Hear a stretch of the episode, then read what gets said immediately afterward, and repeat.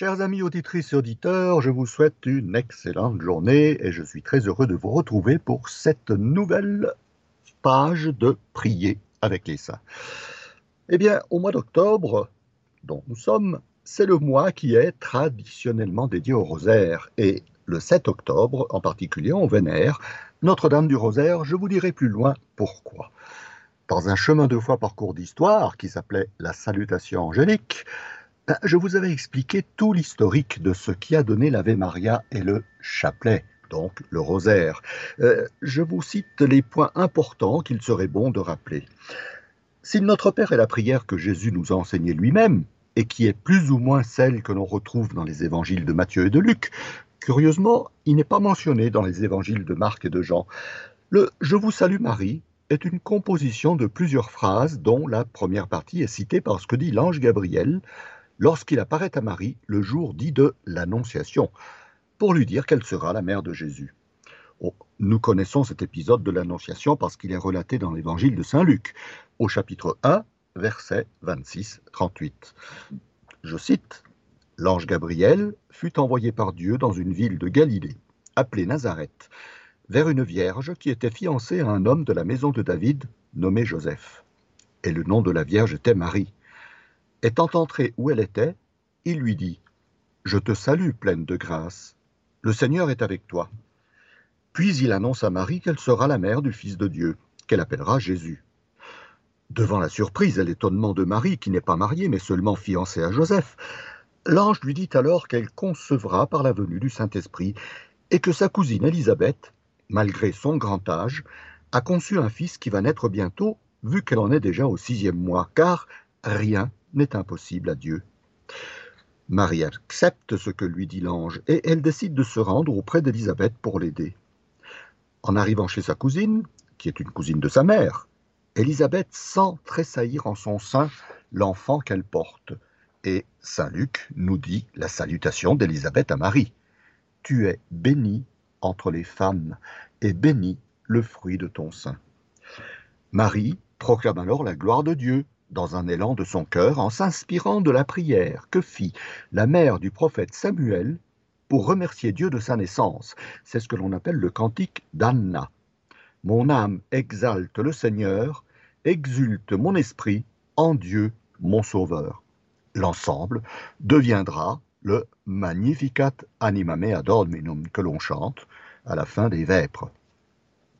Ces deux salutations, celle de l'ange Gabriel et celle d'Élisabeth, forme la première partie de la prière mariale, qui n'est pas apparue tout de suite comme une prière. On commence à la trouver dans le graduel de la messe lorsque le chant grégorien apparaît. C'est à l'époque de Pépin le Bref et de Charlemagne au IXe siècle. Le graduel existe toujours dans la messe latine.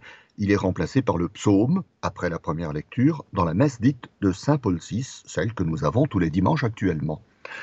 Le graduel du quatrième dimanche de l'Avent a comme antienne, comme refrain, les paroles suivantes.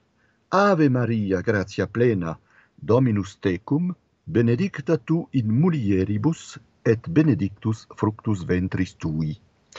On ne mentionne pas encore Jésus. La tradition attribue cette adjonction à saint Amédée de Clermont, qui fut abbé de l'abbaye de Hautecombe, en Savoie, et surtout évêque de Lausanne de 1145 à 1159. Ces deux salutations formèrent la prière à Marie, qui commença à être extraite du graduel de la messe. En 1198, Odon de Sully, évêque de Paris, la fit prier en la faisant précéder du Notre Père et la terminer par le Credo. Et c'est toujours l'évêché de Paris qui prescrivit cette prière pour bien préparer le concile du Latran de 1215. Et c'est à partir de ce concile du Latran que la prière commence à se répandre en Europe, principalement dans les pays anglo-saxons et germaniques, et aussi en Italie et en Espagne. Mais elle n'est pas encore complète avec sa deuxième partie. Simon Stock, un carme anglais qui est célèbre parce qu'en 1251, il voit la Vierge Marie qui lui remet le scapulaire pour tout son ordre comme lien de protection. En mai 1265, il est en visite dans un Carmel de Bordeaux. Et le 16 mai, il meurt à l'âge très vénérable pour cette époque de 101 ans. Ses dernières paroles, avant de mourir, auraient été Sainte Marie, Mère de Dieu, priez pour nous pauvres pécheurs, maintenant et à l'heure de la mort. Et c'est à partir de la fin du XIIIe siècle que cette phrase de Simon Stock fut progressivement ajoutée à la prière mariale. Au XIVe siècle, on la trouve plus ou moins complète dans les prières des Chartreux, puis plus ou moins complète aussi dans d'autres recueils de prières pendant les deux siècles qui suivent, jusqu'à l'année 1568 où le pape Saint Pie V l'ajoute dans sa forme actuelle au bréviaire romain. Comment disait-on ce qui est aujourd'hui le chapelet? Eh bien, on attribue à Saint Antoine le Grand, ou peut-être à Saint Pacôme, ce sont deux moines qui ont vécu au IVe siècle, l'invention du Komvoshkinion, une sorte de chapelet qui est devenu le chapelet byzantin que les moines du mont Athos, en Grèce, utilisent encore de nos jours. Il s'agissait de réciter un grand nombre de fois, jusqu'à 500 même, le Notre Père. Le Komvoshkinion donna naissance à une sorte de chapelet fait de petits nœuds de laine. Cet usage se répandit dans tous les monastères jusqu'au XIe et même XIIe siècle. On avait limité progressivement le nombre des patères à 150 pour les 150 psaumes, et c'était devenu le patenôtrier, et le terme patenôtre désignait ces prières. Elles étaient particulièrement répandues dans les monastères cisterciens, où ce n'étaient que les frères convers, c'est-à-dire ceux qui étaient chargés des travaux et des tâches domestiques, qui les récitaient. Les moines du cœur étaient plutôt destinés à chanter les offices et les psaumes, et aussi à l'étude. Pour établir le décompte, ils avaient l'habitude de faire des nœuds dans le cordon qui entourait leur taille. On trouve encore ces cordons noués chez les franciscains. Au XIIe siècle, la dévotion à Marie était très répandue et la prière mariale se développa au point que l'on commença à la substituer au Notre Père des patenôtres. Bernard de Fontaine, Saint Bernard de Clairvaux, était un grand dévot de Marie et il récitait plusieurs fois l'Ave Maria lui-même composa la prière que l'on connaît sous les termes Souvenez-vous, ô très miséricordieuse Vierge Marie, que l'on n'a jamais entendu dire, et vous connaissez la suite. Saint François d'Assise disait toujours, je le cite, Quand je récite l'Ave Maria, les cieux sourient, les anges se réjouissent, l'univers est dans la jubilation. On dit aussi que Giovanni Fidanza, plus connu sous le nom de Bonaventura da Bagnoregio, Saint Bonaventure, ministre général des franciscains, mort à Lyon en 1274, récitait jusqu'à 1000 ave par jour. C'est aussi au XIIIe siècle, au moment où le culte marial se répand dans la chrétienté catholique, qu'apparaissent le chapelet et le rosaire actuel. Le chapelet, comme objet qui sert à la récitation des prières, existait déjà avant le rosaire. Depuis le haut Moyen Âge, pendant les fêtes, qu'elles soient religieuses ou profanes, les jeunes filles, les garçons, avaient l'habitude de porter sur leur tête une couronne de fleurs tressées, comme plusieurs guirlandes, qui pouvaient avoir aussi la forme d'un petit chapeau, d'où, en vieux français, le mot chapelle, qui a donné le mot chapelet, guirlande ou couronne de fleurs, qui s'est transformé en objet pour réciter les prières. Ce mot est resté pour le français et il désigne maintenant l'objet et l'ensemble de cinq dizaines, le rosaire étant les quatre chapelets selon les quatre mystères actuels que l'on verra un peu plus loin. Ainsi, on trouve ce chapelet-objet très tôt pour remplacer le komvoshkinyon, qui était fait de laine et facilement usé ou déchiré. Il est fabriqué par les patenôtriers avec des noyaux d'olive ou de fruits ou de petites boules ou perles de bois, ou avec de petites cordes. Leur usage est ancien puisque on l'attribue à Saint Bède le Vénérable, un moine anglais mort en 735, l'utilisation d'un tel chapelet pour ses patenôtres. On sait aussi que le bienheureux Pierre l'Ermite, qui fut à la tête d'une des croisades populaires en 1096-1099, parallèlement à la première croisade, portait un de ces chapelets à sa ceinture. Dans les autres langues que le français, le terme de couronne fut employé pour désigner l'objet pour réciter les prières. C'est euh, la même origine, vu que l'on pensait aux couronnes de fleurs et surtout de roses, que l'on avait aussi l'habitude de mettre sur les statues de la Vierge Marie. Quand on commença à remplacer les patères par les ave, la couronne prit le nom de rosarium, champ de roses, en souvenir de ces couronnes de roses offertes à Marie. Et de nos jours, ben, un Français dira un chapelet, un Italien dira un rosaire. Un Français prendra son chapelet, un Italien prendra sa couronne du rosaire. Vous voyez, c'est presque la même chose, mais différent selon les usages. En 1208, au moment où la prière de l'Ave Maria se répand, Domingo Núñez de Guzman, Saint Dominique, eut une vision de la Vierge Marie qui lui dit de prier l'Ave Maria pour être victorieux. En effet, à cette époque, il y avait une grande menace hérétique. Les albigeois, ou cathares, c'est-à-dire les purs, étaient dans le sud-ouest de la France et menaçaient la chrétienté. En 1213, Saint Dominique se retire dans la forêt de Bouconne, près de Toulouse, et après trois jours de prière, la Vierge lui apparaît sous l'appellation de Notre-Dame du Rosaire, en lui montrant le rosaire, une arme avec lequel il pourra vaincre les cathares. En priant le rosaire, Dominique soutient ainsi les troupes de Simon de Montfort qui sont victorieuses contre les cathares à la bataille de Muret, au sud de Toulouse. Oh, on ne sait pas trop bien ce qu'a vu Saint Dominique. Il a vu un chapelet, une couronne de roses, d'où le terme rosaire qui fut donné au chapelet. Euh, on ne sait pas exactement. Ce qui est sûr, c'est que Saint Dominique composa une série de 150 petites phrases ou prières qui s'ajoutaient à chaque Ave Maria, en référence aux 150 psaumes. Ce sont ce que l'on appelle les clausules qui terminaient la récitation de chaque Ave. À partir de là, les frères prêcheurs, ou dominicains, ordre fondé par saint Dominique, commencèrent à réciter le rosaire de cette façon. Souvent, il était coupé en trois séries de 50 Ave. Au XIVe siècle, Birgitta Birgesdotter, sainte Brigitte de Suède, eut de nombreuses apparitions et extases tout au long de sa vie de religieuse, qui se termina à sa mort à Rome en 1373. Dans ses révélations, une d'elles concerne le rosaire.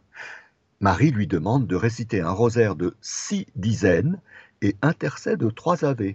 En tout, 63 Ave Maria pour honorer les 63 ans que Marie a vécu sur la terre. Ce rosaire existe encore de nos jours, mais cela devenait un peu confus dans l'esprit de ceux qui voulaient prier la Vierge, car l'usage du rosaire de Saint Dominique commençait à se répandre. À la fin du XIVe siècle, Heinrich Eger von Kalkar, un moine chartreux de Cologne, divisa le rosaire en quinze dizaines, qui commençaient par un pater et se terminait par les paroles de l'ange L'Esprit Saint viendra sur toi, et par la réponse de Marie Je suis la servante du Seigneur, qu'il me soit fait selon sa volonté. En 1398, un autre moine chartreux de Trèves, Adolphe von Hessen, recommande à ses novices de réciter la forme brève du rosaire, 50 Ave, suivies de courtes méditations sur la vie de Jésus. Un disciple d'Adolphe von Essen, un moine chartreux d'origine polonaise, Dominique Elion ou Dominique de Bruce, était vicaire tout en étant prieur à Trèves. Et c'est ce moine qui eut l'idée de reprendre le rosaire en unissant la récitation des Ave à la naissance, la vie et la passion de Jésus. Il rédigea de courtes méditations qu'il ajouta à la fin de chaque Ave après le nom de Jésus et Benedictus fructus ventris tui Jesus. Ce sont les 50 clausules qui donnent par exemple en français Jésus qui fut adoré par les mages, Jésus qui jeûna 40 jours dans le désert, Jésus qui annonça le règne de Dieu. Ces clausules sont encore en usage, même sous d'autres formes. On les entend parfois dans la récitation du chapelet à Lourdes. Le principe du rosaire est établi une prière mariale, mais aussi une profonde méditation des grands moments de la vie de Jésus. Le rosaire est ainsi à la fois marial et christocentrique. Un siècle plus tard, un religieux dominicain breton, le bienheureux Alain de Relaroche, très dévoué au culte marial. il va mettre fin à la confusion qui existait après les révélations de sainte Brigitte. Il est fasciné par les clausules de Dominique de Bruce, qu'il découvre lors d'un passage chez les Chartreux. Il garde la nouvelle version du rosaire, mais en référence à celui de Saint Dominique, il garde les trois séries de 50 Ave avec les clausules de Dominique de Prusse. Il ne garde pas celle de Saint Dominique sur les psaumes, mais il institue les mystères, trois séries pour chacune des trois parties de ce nouveau rosaire, mystères qui relatent la vie de Jésus et de Marie, les mystères joyeux, Annonciation, visitation, naissance de Jésus, présentation de Jésus au temple, Jésus est retrouvé au temple, les mystères douloureux, agonie de Jésus, flagellation de Jésus, couronnement d'épines, portement de la croix, crucifixion, et les mystères glorieux, la résurrection, l'ascension, la venue de l'Esprit Saint, l'assomption de Marie au ciel et le couronnement de Marie. Il garde aussi le tercet du chapelet de Sainte Brigitte, mais en l'honneur des trois personnes de la Sainte Trinité. Ainsi, Alain de la Roche, ben, il n'aimait pas le nom de rosaire qui rappelait le paganisme des fêtes. Il lui préféra le nom de psautier de Notre-Dame, ou encore psautier du Christ et de la bienheureuse Vierge Marie. Le pape Sixte IV approuva officiellement ce psautier vers 1480. Au cours des siècles qui suivirent, il y aura quelques modifications dans le rosaire pour arriver à sa version actuelle. C'est aussi en l'honneur de la Trinité que plus tard, à la fin de chaque dizaine, il n'y aura plus la phrase de l'ange et la réponse de Marie, mais le Gloria Patri, le gloire au Père. Le tercet des trois ave au début est maintenu pour obtenir la foi, l'espérance et la charité. Puis, Lorsque Marie annonce à Fatima en 1917 qu'il faut prier pour la conversion de la Russie, le pape Pie XI, tout en maintenant le tercet pour demander l'augmentation des vertus théologales, lui attribuera l'intention de prier pour la conversion de la Russie, devenue l'URSS stalinienne. Actuellement, le tercet est dit pour le pape et à ses intentions. Le pape Saint Jean-Paul II, pour l'année du rosaire, d'octobre 2002 à octobre 2003, a ajouté une quatrième série de mystères qui sont beaucoup plus christologiques dans une volonté d'œcuménisme. Ce sont les mystères lumineux, baptême de Jésus, noces de Cana, annonce du royaume, transfiguration et institution de l'Eucharistie. Pourquoi le mois d'octobre est le mois du rosaire? Eh bien, c'est justement Jean-Paul II qui rappela le 22 juillet 2003 ce que fit le pape Léon XIII pour le rosaire à l'occasion du centenaire de la mort de ce pape le 20 juillet 1903. Léon XIII est surtout connu pour son encyclique Rerum Novarum, des choses nouvelles, qui invitait l'Église à s'intéresser à la classe ouvrière et à ses problèmes. Mais ce que l'on sait moins, c'est que le 1er septembre 1883, il promulgua une autre encyclique, Supremi Apostolatus, sur la dévotion, dévotion du rosaire. L'Osservatore Romano, qui est le journal du Vatican, publie le 23 juillet 2003 la version intégrale de l'encyclique en mettant en valeur le mysticisme de Léon XIII à propos du rosaire.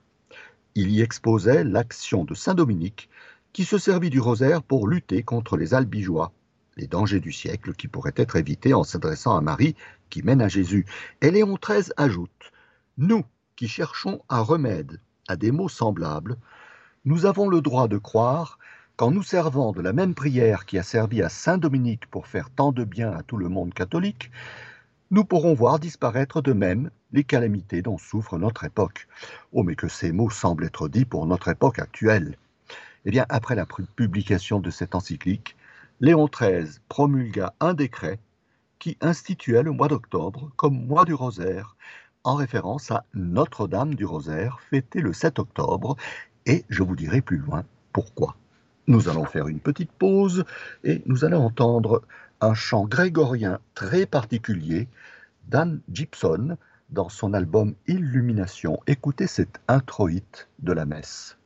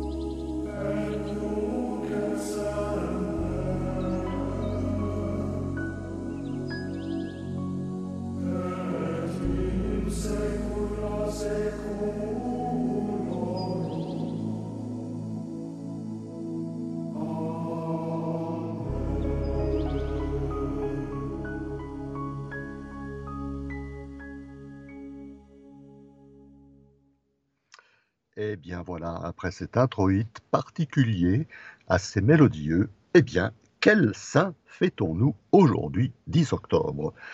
Saint Daniel et ses compagnons.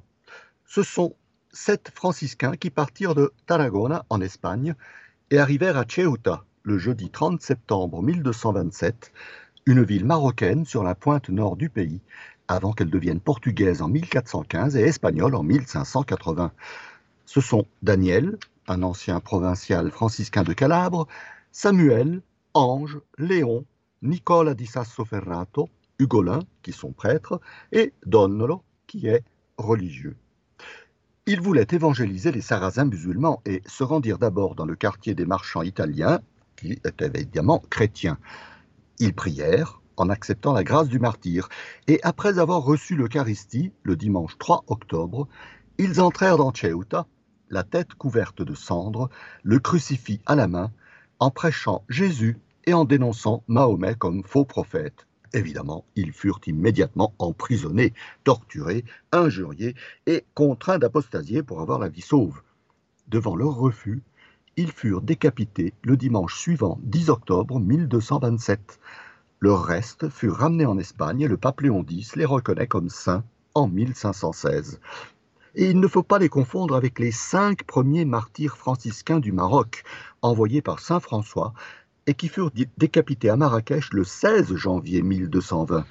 Ils furent rapatriés à Lisbonne, et leur arrivée provoqua la conversion d'un jeune homme de la ville, Fernando Martins de Bulhões, qui entra immédiatement chez les franciscains et qui devint saint Antoine de Padoue. Ils sont fêtés le 16 janvier et nous en parlerons à ce moment-là. Quel saint avons-nous fêté ces derniers jours? 1er octobre, Sainte Thérèse de l'Enfant Jésus, la petite carmélite de Lisieux. Évidemment, on ne la présente plus tellement elle est connue. Elle est la patronne et la protectrice des missions. Docteur de l'Église, elle est décédée à 24 ans de la tuberculose et est ainsi invoquée pour la protection de toutes les maladies pulmonaires. 2 octobre. Les saints anges gardiens, ce sont nos amis et nos protecteurs que nous devrions invoquer plus souvent, car ils n'attendent qu'à être sollicités de notre part pour nous venir en aide. Ce sont nos premiers intermédiaires entre nous et Dieu. Le pape Saint Jean XXIII invoquait constamment son ange gardien et il l'envoyait même en mission pour aider les personnes qu'il savait être en difficulté. C'est aussi un saint suisse, Saint Ursicin, il a été le fondateur du monastère de Disentis, dont il devint l'abbé, puis il devint évêque de Coire, mais il démissionna en 758 pour vivre en ermite jusqu'à sa mort en 760. 3 octobre, Saint François Borgia, jésuite du XVIe siècle. Quand on parle des Borgia, le souvenir évoque la figure du pape Alexandre VI Borgia, dont la vie scandaleuse n'a pas été bénéfique pour l'Église. Mais Dieu peut faire s'épanouir une belle fleur sur un tas d'immondices. Et c'est ce qu'il a fait avec François, qui est le fils de Jean II de Gandhi, lui-même fils de Giovanni Borgia, fils du pape Alexandre VI. Il avait richesse et gloire, mais il a tout quitté pour devenir jésuite, et il devient général de l'ordre fondé par saint Ignace de Loyola. Bien qu'étant décédé le 30 septembre 1572, sa fête est fixée au 3 octobre jour de ses funérailles. Ce jour-là, c'est aussi bienheureux Adalgoth. C'était le cousin de Saint Bernard de Clairvaux, chez lequel il séjourna dans son abbaye. Puis il devint moine bénédictin à Einsiedeln et abbé du monastère de Dissentis, et aussi évêque de Coire, où il fonda un hôpital en 1150, car il avait grand soin des pauvres et des malades. Il mourut en 1160. 4 octobre, Saint François d'Assise, Giovanni di Pietro Bernardone, qui a quitté la richesse de son père pour devenir le poverello d'Assise, le petit pauvre d'Assise, au XIIIe siècle, et il fonda l'ordre des frères mineurs ou franciscains. Je vous invite à écouter l'émission Chemin de foi, parcours d'histoire qui lui a été consacrée. François est décédé en début de soirée du 3 octobre 1226, mais il est fêté le 4 octobre, jour de ses funérailles. Il est invoqué principalement contre la stérilité, la protection de l'innocence des jeunes, les accouchements heureux et la protection des oiseaux. 5 octobre, Sainte Faustine, Maria Faustina Elena Kowalska, décédée à Cracovie, en Pologne, en 1938 à l'âge de 33 ans. Et c'est par elle que Jésus nous a révélé sa divine miséricorde et le chapelet de la miséricorde divine que nous vous transmettons tous les jours à 15 heures. Elle a été canonisée le 30 avril 2000 par le pape Jean-Paul II, qui est le premier dimanche de la fête de la miséricorde. C'est aussi la fête du bienheureux Bartolo Longo dont je vais vous parler dans un instant. 6 octobre, Saint Bruno. Il est aussi appelé Bruno le Chartreux, Bruno de Cologne ou Bruno de Reims, car natif de Cologne en 1030, il vint étudier à Reims, où il passa près de 30 ans et devint écolâtre de la célèbre école cathédrale de la ville. Il eut comme élève Eudes de Châtillon, qui deviendra le bienheureux pape Urbain II, celui qui prêcha la première croisade.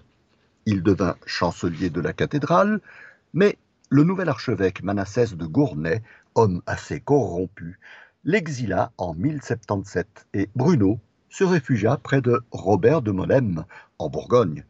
En 1080, il refusa la charge d'archevêque de Reims. Se sentant attiré par une vie d'ermite, Saint Robert de Molem l'autorise à quitter l'abbaye avec quelques compagnons. Bruno se rend auprès d'Hugues de Châteauneuf, l'évêque de Grenoble, Saint Hugues, qui lui donne en 1086 un terrain dans un massif non loin de la ville, où Bruno fonde son ermitage, qui deviendra la Grande Chartreuse. En 1090, Bruno est appelé à Rome par Urbain II pour qu'il soit son conseiller, mais Bruno choisit encore la vie de solitude et de prière, et en 1092, il se rend en Calabre, où il fonde quelques ermitages, dont celui de Santa Maria della Torre, qui deviendra Santo Stefano del Bosco, près de l'actuelle ville de Vibo Valentia. Bruno y meurt le 6 octobre 1101 et le 19 juillet 1514, le pape Léon X reconnaît officiellement sa sainteté et autorise son culte. Ce 6 octobre serait aussi Saint Renatus. La ville d'Angers fête ce jour Saint René d'Anjou. Mais je vous en parlerai plus longuement au mois de novembre et vous saurez pourquoi. 7 octobre, Notre-Dame du Rosaire. En 1571, les Turcs menacent d'invasion le sud de l'Europe. Antonio Michele Ghislieri, le pape Saint Pie V, dominicain, et donc dévot au rosaire, organise une ligue avec les Espagnols et les Vénitiens et fait prier le rosaire tous les jours pour repousser la menace turque. Le 7 octobre 1571, une bataille navale a lieu à Lépante, qui est Naupacte ou Navpactos, dans le golfe de Patras, en Grèce. Les Turcs sont vaincus. Le soir même, le pape a une vision de la victoire, alors que la nouvelle n'arrive que le 24 octobre. Saint Pie V institue la fête de Notre-Dame de la Victoire le 7 octobre en l'honneur de Marie et de son aide pour cette victoire. Petite remarque, c'est Saint Pie V, dominicain, qui a gardé sa soutane blanche de l'habit dominicain et qui est devenu l'habit des papes. En 1592, le pape Grégoire XIII renomme la fête en Notre-Dame du Rosaire et en 1716, le pape Clément XI étend cette fête à toute l'Église en raison de la victoire autrichienne sur les Turcs le 5 août 1716 à la bataille de Peterwardein, qui est maintenant la ville de Novi Sad en Serbie. Le 7 octobre, on célèbre aussi Notre-Dame du Rosaire par la récitation de la supplique à la Vierge du Rosaire de Pompéi, bien que souvent cela soit reporté au dimanche le plus proche du 7 octobre. Cette ville est connue dans le monde par ses célèbres ruines romaines, découvertes au XVIIIe siècle, et qui ont fait apparaître l'ancienne ville ensevelie par les cendres de l'éruption du Vésuve du 24 octobre de l'an 79. Ce que l'on sait moins, c'est qu'elle est aussi un important sanctuaire marial qui voit affluer chaque année près de 5 millions de pèlerins. L'origine de ce sanctuaire est dû à un jeune Italien, Bartolo Longo, originaire de Brindisi dans les Pouilles, qui vint faire des études de droit à Naples dans les années 1860. Après une vie de débauche où il versa dans l'occultisme et même le satanisme, le 2 octobre 1872, il eut une vision de la Vierge près des ruines romaines de Pompéi. Il se convertit et veut construire une église à Notre-Dame du Rosaire. Le 8 mai 1876, la première pierre de la basilique de Pompéi est posée. c'est la date qui sera retenue pour la fête de Notre-Dame du Rosaire de Pompéi, où est récitée, après la messe, la supplique à Marie, composée par Bartolo en 1883. Cette supplique est aussi récitée le 7 octobre, et elle contribua à susciter chez le pape Léon XIII l'idée d'écrire son encyclique du 1er septembre 1883 et de consacrer le mois d'octobre au rosaire, ce que je vous ai dit tout à l'heure. Bartolo Longo mena une vie pieuse et austère et créa de nombreuses associations. Il mourut à Pompéi le 5 octobre 1926. Saint Jean-Paul II l'a béatifié le 26 octobre 1980.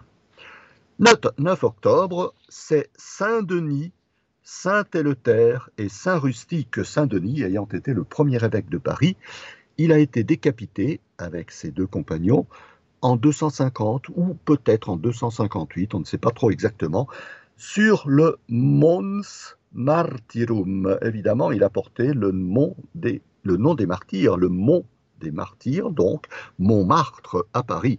La légende dit que Saint-Denis porta dans ses mains sa tête jusqu'à son lieu de sépulture qui devint la ville de Saint-Denis. Et Sainte Geneviève fit construire une chapelle vers l'année 450, qui devint la basilique Saint-Denis actuelle, la nécropole royale, où se trouvent les sépultures de 42 rois et 32 reines de France. Euh, euh, sur le portail d'entrée de la basilique de, Notre-Dame de Paris, on voit la statue de Saint-Denis qui porte sa tête dans ses mains et qui fait évidemment euh, prendre des photos par tous les touristes qui viennent visiter Notre-Dame. Le 9 octobre. C'est aussi le vénérable Pie XII, Eugenio Pacelli, le pape de la Seconde Guerre mondiale. Euh, je vous dirai cela dans un prochain chemin de foi parcours d'histoire. Euh, petit détail, c'est Pie XII qui a canonisé Saint Nicolas de Flux le 15 mai 1947. Et c'est aussi Saint John Henry Newman. Il faudrait toute une émission pour parler de ce grand personnage, prêtre anglican, il se convertit au catholicisme et le 9 octobre 1845, il entre dans la pleine communion avec l'Église catholique. Théologien de renom, il a beaucoup écrit sur la tradition chrétienne, l'Église, la grâce, la connaissance, la conscience, la place des sciences et de la théologie, le savoir-faire et la culture face à l'éducation. Il est à l'origine de la fondation, en 1854, des premières facultés de l'Université catholique de Dublin, en Irlande. Lors du Concile Vatican I, en 1870, il s'oppose à l'idée de l'infaillibilité pontificale, mais il ne s'opposera pas lorsque le dogme est proclamé par le Concile le 18 juillet 1870. Le 12 mai 1979, pardon, 1879, le pape Léon XIII le crée cardinal. Saint John Newman meurt le 11 août 1890. Il est déclaré bienheureux par Benoît XVI à Birmingham le 19 novembre 2010 et il est canonisé par le pape François le 13 octobre 2019 en même temps que Sainte Marguerite Baïs. Les anglicans le célèbrent le 11 août, jour de sa mort, mais les catholiques le fêtent le 9 octobre, jour de son entrée dans l'Église catholique. Il est le saint patron de l'ordinariat personnel de Notre-Dame de Walsingham, une institution de l'Église créée en janvier 2011 par Benoît XVI, qui est destinée à accueillir les anglicans qui souhaitent rejoindre le catholicisme. Quels sont maintenant les saints importants à venir pour ce mois d'octobre? Le 11 octobre, Saint Jean XXIII, on ne présente plus le bon pape Jean Angelo Roncalli, qui est fêté ce jour car le 11 octobre 1962, Jean XXIII a ouvert le Concile Vatican II, dont c'est cette année le 60e anniversaire. Euh, il est le patron des étudiants, il est invoqué pour la bonne réussite des examens. Petite anecdote, le 29 août 2021 mourait à l'âge de 91 ans, l'acteur américain Edward Asner, qui a magistralement interprété le rôle du bon pape Jean dans un film sorti en 2003, Johannes Vicesimus Tertius. Petit détail, Edward Asner était juif. 12 octobre, c'est Notre-Dame du Pilar, et c'était la première émission de Quand Marie descend du ciel pour ceux et celles qui l'auraient entendu. Le 12 octobre, l'Espagne fête El Día de la Hispanidad, le jour de l'Hispanité, qui est aussi la fête nationale espagnole, en souvenir du 12 octobre 1492, lorsque Christophe Colomb découvrit l'Amérique. Il y a donc, euh, si je compte bien, 530 ans. Et c'est ce jour que l'on célèbre dans toute l'Espagne et dans tout le monde espagnol, principalement en Amérique latine, la Vierge du Pilier qui apparut à Saint Jacques, l'apôtre, le 2 janvier de l'an 39, près du fleuve Èbre, dans la ville de Caesar Augusta, qui deviendra Saragosse. À Saragosse, elle est fêtée aussi tout particulièrement le 2 janvier. Notre-Dame du Pilar est invoquée comme refuge des pêcheurs, consolatrice des affligés, mère de l'Espagne et de l'Hispanité, et on l'a pris tout particulièrement en Espagne. Le 12 octobre 2006, mourait à Monza, au nord de Milan, un jeune adolescent italien âgé d'un peu plus de 15 ans, Carlo Acutis, emporté par une leucémie foudroyante. Il a été déclaré bienheureux à Assise le samedi 10 octobre 2020 et le 12 octobre, anniversaire de sa naissance au ciel, est le jour de sa fête. Le parcours de foi de ce jeune homme est remarquable. Il avait une très grande dévotion pour l'Eucharistie et pour la Vierge Marie, qu'il considérait comme, je le cite, l'unique femme de sa vie. Passionné d'informatique, il réalisera une vaste exposition sur les miracles eucharistiques. Carlo disait que l'Eucharistie est, je le cite, l'autoroute pour le ciel. Si l'on s'approche tous les jours de l'Eucharistie, on va tout droit au paradis. Toujours joyeux et souriant, Carlo est montré en exemple pour la jeunesse. Dans une vidéo de 2006, quelques jours avant sa mort, on le voit dire avec un beau sourire Je suis destiné à mourir. Le bienheureux Carlo Acutis est proclamé patron de la jeunesse, qu'il protège tous les jeunes et les garde sur la voie qui les conduira au ciel. C'est aussi Saint Pantal. Oh, il est difficile d'établir une réalité historique pour ce saint. Euh, il appartiendrait à la famille des comtes de Faubourg, près de Holten. Il a été le deuxième évêque de Bâle et il résidait à Augusta Raurica, actuellement Kaiseraugst, en Argovie. Il a accompagné, selon la tradition, Saint Ursule et ses compagnes à Rome, et à leur retour, vers 451, ils ont été massacrés par les Huns à Cologne. Le 13 octobre, c'est la commémoration du miracle du soleil qui a lieu à Fatima le 13 octobre 1917.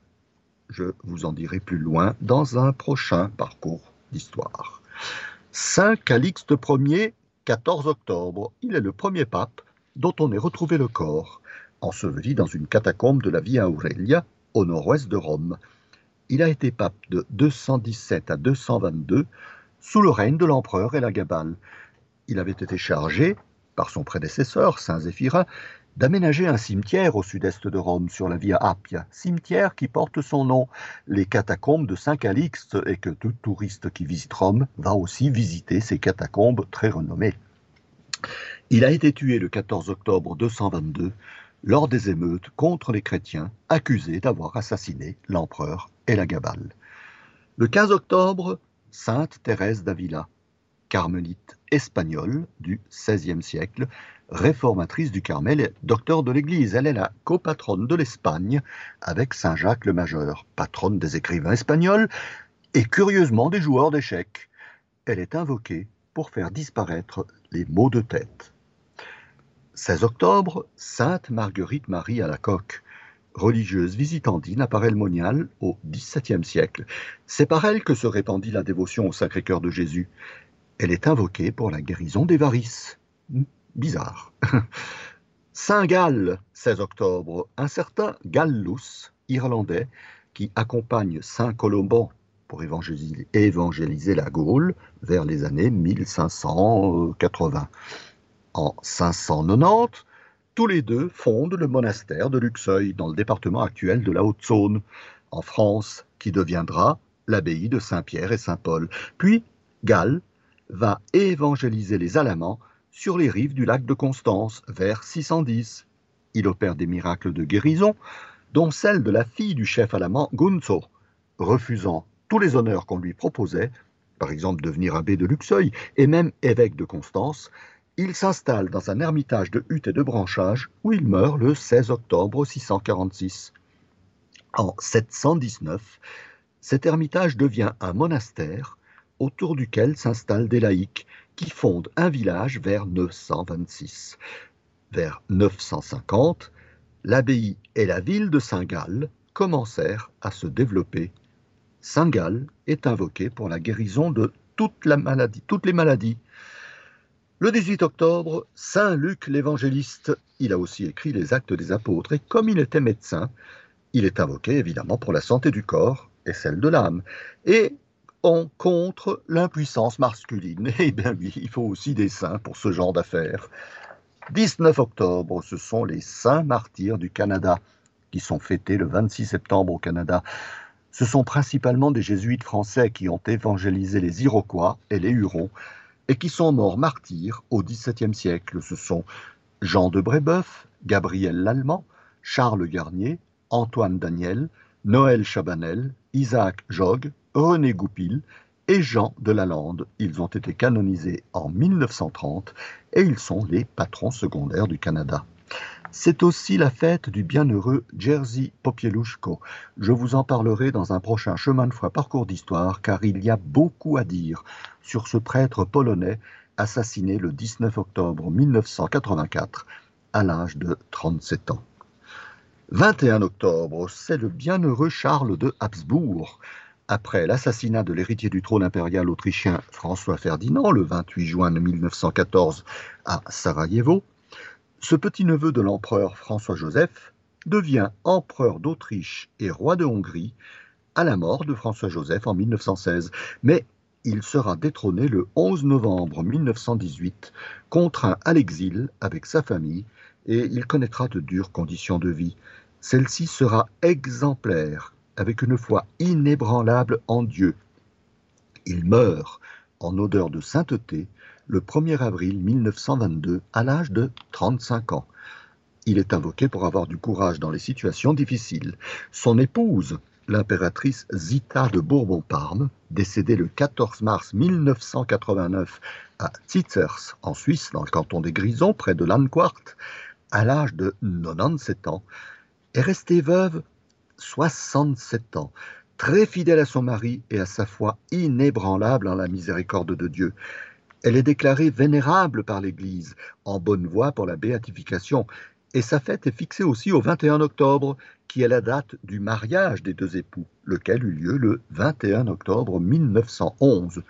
Surprenant, mais pas exceptionnel, puisque c'est aussi le cas pour les parents de Sainte Thérèse de Lisieux, les saints Louis et Zélie Martin, fêtés ensemble le 12 juillet, en souvenir de leur mariage le 12 juillet 1858.